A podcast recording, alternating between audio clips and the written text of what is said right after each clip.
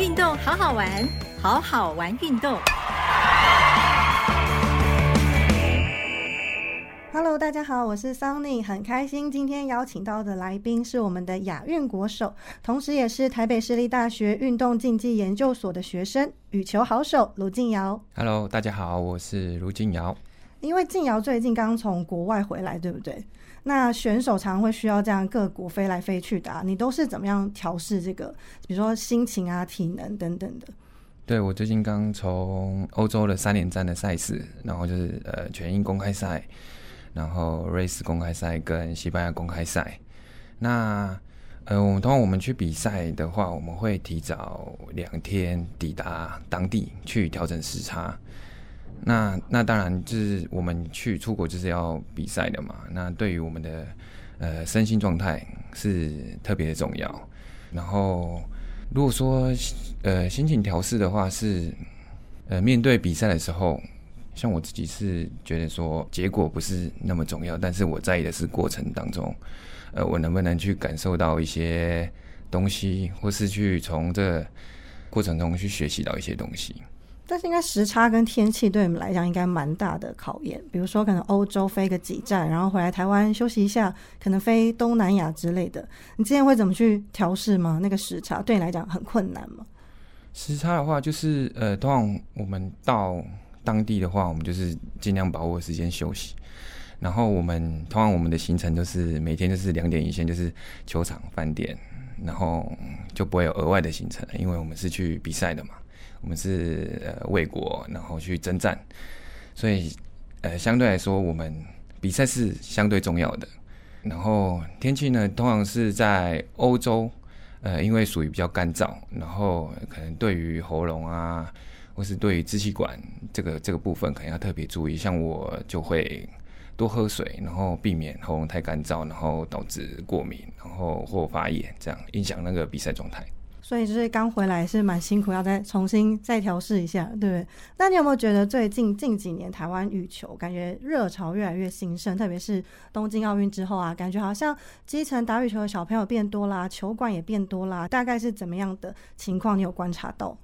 就是现在最实际的是，可能台湾的比赛，然后已经就是选手多到就是可能你，呃，你不知道已经比到哪一场了，然后你可能要等很久，然后有很多的基层小学，然后也也慢慢有了，然后我觉得最有感的是跟以往不一样，是大家更重视在训练上的一个品质吧，就是现在可能会加了一些专业的体能训练师进去，那。小朋友不再是土法炼钢了，是有科技化式的训练。但是应该也变成很多小朋友会以国手，或是说以后想要代表国家去呃出国比赛之类的。你有没有就是遇过小朋友可能有来跟你问问题，或是说自己有没有教球的经验？这样有，因为我本身有经营那个 IG，就是跟 Facebook，然后就是有社交软体嘛。那通常就是我有一些小小朋友啊，他会去问我说：“哎，可能他最近的技术状况可能也发生一些问题。”然后我就会多多少少提供一些建议啊。然后当然最实际的，我也是请他说：“哎，那你能不能把你的训练影片拍给我？然后我可以从这影片当中去寻找你可能一些关键的问题点，然后试着去跟他们分享。然后因为我也希望。”呃，小朋友是用正确的方式，然后正确的观念去延续他的羽球的生涯。你有没有遇过比较特别的问题？比如说，他可能拍他影片给你看，或是说他问的问题可能跟羽球没有关系，有点是他自己的嗯生涯规划之类那种问题，他会希望一个大哥哥或是前辈给他意见。你有遇过这样的状况吗？对，我是曾经有遇过，他是喜欢羽毛球，但是他是业余的爱好者，然后但是他不是问我羽球相关问题，他是。问我说他的心心态怎么去调整？因为可能他那阵子遇到了一个考试，然后他可能特别没有信心，然后我就会跟他分享，就是其实我很多时候也遇到这个状况，但是我们上了球场，就是尽自己最大的能力，全力以赴，对，然后当然结果不是我们想要的，那我们可能在这个过程当中可以学习到，可以去成长，只要有能成长，其实我觉得就够了。你有没有觉得现在小朋友可能就是他们的社交媒体比较发达，然后他们可以得到，比如说看羽球影片，很多知识的机会变多了，然后问的问题是不是有比较专业？因为我之前遇过，呃，问过小小白白玉破，然后他那时候他也都去基层带小朋友就是打羽球，那那时候他就有讲说，现在的小朋友问的问题都超级专业，他说那是他可能他国小时候都不会问出这种问题的，就是可能我已经在问那种很技术性的问题了，你自己有遇过吗？有遇过，曾经我是有遇过说小朋友，呃，小时候问我说他的力量要怎么增加，然后甚至询问我说他需不需要去做重训。那其实这个问题困扰了我一阵子，因为我认为小时候去训练重训可能会影响到呃身体的发展嘛。那其实我是建议他，如果你真的想要加强力量，那我建议是拿重训拍，比较负担没有那么重的。训练去做，不要去做呃身体就是高强度的负荷，可能会影响到长高啊，或是可能你小时候的时候就面临运动伤害的这个问题。刚刚讲到长高这件事情，嗯，静瑶身高应该蛮高，你身高几公分？呃，我一八九点七，四舍五入应该算一百九吧。所以你觉得就是在打羽球上面，身高高是一个优势吗？或者说要打羽球的话，就是需要怎么样的身材条件是比较适合这项运动，或是说其实后天是可以勤能补拙的部分吗？其实我觉得羽毛球是属于任何一个身形都可以去参与的一个运动，因为你像印尼的选手，其实普遍都没有到很高大嘛，然后欧洲的选手普遍都很高大，那其实他们。都有好的成绩，所以呃，我觉得羽球是比较像我是双打选手，那比较讲求呃技术，然后跟团队的合作，然后默契上的配合。因为现在可以感觉到，就是基层的羽球发展真的是越来越兴盛嘛。那打球小朋友也会变很多。其实对于整个台湾羽球发展来讲，应该是一个蛮好的现象。但我自己观察到，大概是东京奥运之后开始，就是可能因为没有时差嘛，然后大家可能都在看小戴戴静啊、小天周天成，还有呃男双林洋配的比赛，好像觉得哎，那两个礼拜全台湾都在风雨球的感觉。你自己当下就是以选手啊，或是一个呃球员的身份去经历这。样的现况，你觉得跟过往有什么不太一样，或是你觉得哎，这次真的蛮特别的吗？对，其实呃，我觉得最印象深刻是冬奥结束，然后我走在早餐点，然后有两三个人把我呃误认成王麒麟，因为身高都很高，对他们可能就觉得啊，身高很高，可能就是就是王麒麟吧。对，然后我记得我在看冬奥的时候。因为这次冬奥其实是我呃羽球生涯也是第一次准备想要去参加的一个奥运，那当然我后面没有参加成功，然后但是我那时候在看球赛的心境是，我也跟着他们站在球场上，因为毕竟我们那段时间备战都是在左训里面嘛，大家关起来集训，然后其实我知道我没有参加的时候，其实我就是我的心态就是，呃，我尽力想办法去帮助他们，然后让他们把状态提升，然后让他们。呃，可能在冬奥的时候能发挥的好。那虽然说，呃，他们第一场的赛事都有遇到了困境嘛。然后我们我也很佩服他们能在那场赛事的失败，然后赶快调整过来，然后最后拿到冠军。其实我也蛮骄傲的，就是跟他们一样，觉得哎，台湾在羽球呃双打这一块能拿到一个金牌。因为过去大家好像就是比较了解，就是单打的选手嘛，比较认识单打选手，然后可能单打的选手在世界排名上面看起来好像也比较突出一点。那后来当然有呃，你跟博涵的杨露茹组合，然后跟后来的林洋配王麒麟李阳。那你自己怎么看？就是这样的状况，因为感觉好像双打在台湾好像比较辛苦一点点。你可以聊一下你的观察吗？其实我觉得台湾双打选手面临最多状况是在。配合上的沟通吧，我其实也一直在思考这个点，是为什么常常呃可能搭配到一个阶段，可能就会因为一些问题，然后而柴火，然后其实这或多或少就会影响到排名嘛，因为你可能柴火就要从头从头来，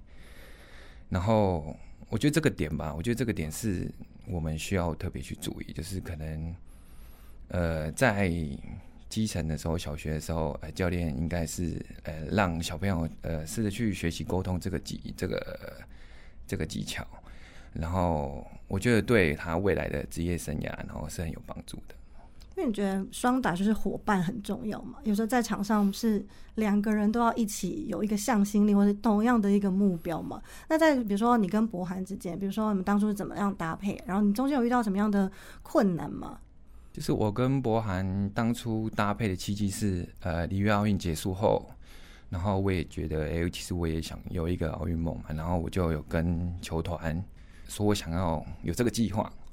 那当然球团就。认为说我是右撇子，然后不管是左撇子，那会有很有一个特色，然后就希望我们两个打在一起。然后我觉得，呃，最特别的点，我跟博安刚开始的时候是自备参赛的。我们是想说，我们先靠我们自己能力把成绩打起来之后，然后再看看再能寻求球团或是协会的帮助。那其实那段时间就自备那段时间是我们两个就自己出国，我们没有任何的团队，没有任何的教练。那那段过程，我们经历了许多事情，就一起在机场过夜，然后可能一起错过班机，对，然后那时候就可能就有蛮深的革命情感吧。所以我们每次在争吵的时候，其实我都会想到这一段的情感，然后去去解决现在的问题。所以我觉得，就是双打就是呃需要去经历一些事情，然后我觉得互相包容。然后互相去理解，然后适时的互相帮忙，才能走得长久。所以这个应该也是给，就是现在有些小朋友，他们可能是打双打，或者说他们以后想要当国手的一些建议吧。就是可能你的心态要够稳定，然后你跟你的 partner 要很有革命情感，才能就是有共同的目标走下去。这样。对，我觉得首先是，当然自己的能力不能，就是你不能拖累你的搭档嘛，你一定要加强自己的实力。然后加上自己的实力，额外你要怎么去呃跟着你的搭档一起去提升？不管你用什么方法，呃沟沟通技巧，只要两个人能一起努力，然后往呃同一个方向走，那我相信一定会有好结果的。所以一开始你最早开始打羽球的时候就是双打嘛？那时候大概几岁？其实我最早的时候不是双打，我最早只是一个。可能人数不够，然后啊，可能就派我上去一个单打选手，就是教练可能到我那一点，可能啊，大概大势已去了，所以让你上去玩玩一下，这样吗？对对对，因为我们的人才可能前面就已经用完了，对。嗯所以那时候大概几岁开始打？我大概三四年级吧，然后那时候我的国小的球队大概就是一个，他是羽球队，但是他算比较社团性质，就是比较没有那么成绩压力那么重。那教练给我们的也是。享受羽球，然后再就是开心去去打羽毛球。所以你小时候应该算是一个乐天型的球员，每天就是开心的在羽球场上奔跑的那种球员嘛，就是没有在想说我今天一定要打前几名的那种。没有，我记得我小时候就是我的想法是，我不想要让那颗球落地。对，可能网球王子看太多了，然后，嗯，所以教练就会。说我是拼命三郎，嗯，然后我也因为这样子，我就是保持我对羽毛球的热忱，到现在也是一样这样。可是我听你的就是高中教练廖伟哲廖教练，他有偷偷的跟我分享过，说其实你中间有一度是不想打羽球，你想要放弃羽球这条路的。对，可以谈一下为什么那时候想要放弃吗？就是其实一直以来，我的成绩没有算很突出，我从国小、国中，甚至到高中的时候。我一直都不是球队上的主力选手。其实我那时候也也是抱着一个哎，我想要跟大家一起打羽毛球，然后没有特别的想法，所以我成绩也是没有特别突出嘛。然后自从我高二的时候，我想说之后毕业我不知道我要做什么，然后我想说我应该要学一个一技之长，不然以后没办法养活自己。对，然后所以那时候想改行。对，那时候想改行，想去学修车吧。对，跟羽球完全不一样的世界，为什么想要去学修车？觉得有一技之长这样吗？对，因为我那个时候其实我们的运动生态还没有到跟现在那么好，就是那时候其实可能你结束后，你的教练的职权没有那么多，不像现在。其实我们这几年是因为有小戴，然后羚羊的搭配，然后才让羽球整个比较热门一点。然后不管在教练啊，或是在球馆。球馆都增加了很多，然后教练也很多的职缺出来了。所以当初廖教练是怎么样让你心动，让你留下来继续打羽球的？就教练刚来，然后我就想说啊，啊不然我也刚好就是这时候退出，然后去寻找下一个路这样。然后教练就说：“哎，啊你身材那么好，那教练都还没有训练你，你怎么就放弃？”我就想说：“哎，难得就是国小结束之后又有一个教练信任我，那我就相信教练，那我就努力看看。”所以其实你是从大概你刚刚讲的国小呃三四年级开始打羽球之后，其实过程中好像都没有到那种真正被肯定的感觉，然后是到了廖教练他给你很大的信心，肯定自己，对不对？对对对，所以我我认为教练在对于选手来说，就是他会给选手一个希望，他会让他知道其实自己可以。像我是一个比较没有对自己没有自信的一个选手，所以我。自从教练讲鼓励我之后，我就开始相信自己，然后目标很一致。然后我就是告诉自己，只要努力，然后努力到无能为力，然后只要拼搏到感动自己，那就够了。这像是你的人生格言吗？对啊，就像现在可能常常也会面临到输球啊、失败啊，但是我都告诉自己，虽然说结果没有那么好，但是我在这过程当中我学习到很多，